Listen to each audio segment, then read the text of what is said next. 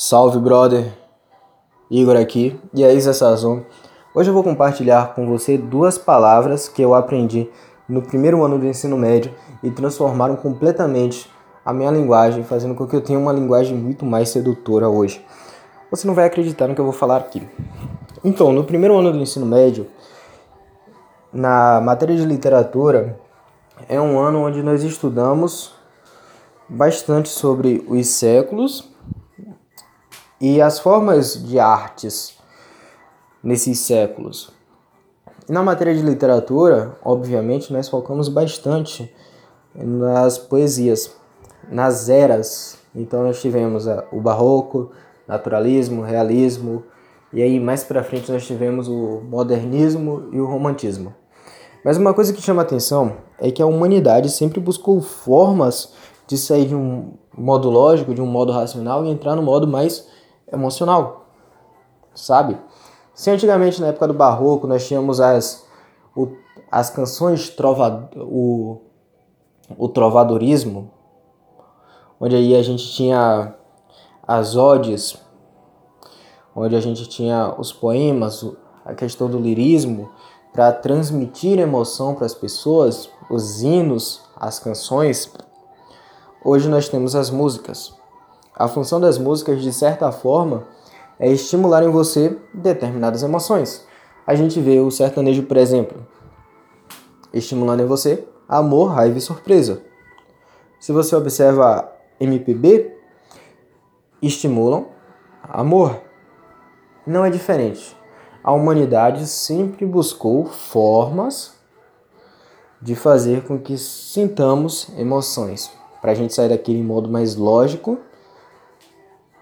e vir para um modo emocional. Isso através do lirismo.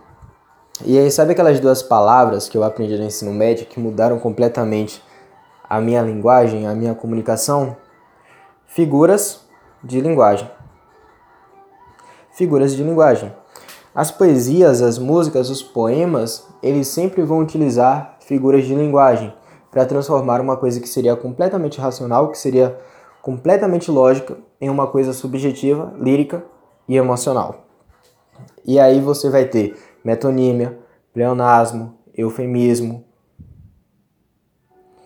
Um exemplo de eufemismo, cara, em vez de você falar que uma pessoa morreu, você vai falar, pô, bateu com o pé na cachoeira. Foi pro céu comer pão de mel com São Miguel. Sabe?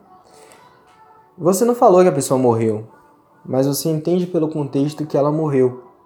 Nesse ponto você foi subjetivo, foi emocional, porque sendo emocionante, porque falando que a pessoa foi comer pão de mel com São Miguel, o que é que ela entende? Morreu.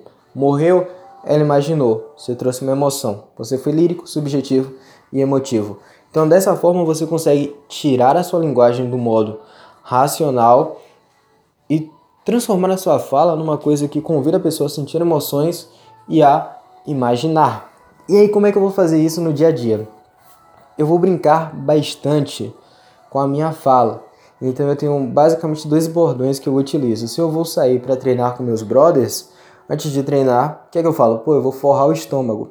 Eu não falei que vou comer, eu não falei que vou fazer um pré-treino. Mas a galera já entende que eu tô indo comer. Normalmente, quando eu tô conversando com uma garota, o que é que eu falo em tom de brincadeira? Eu vou lavar o saco.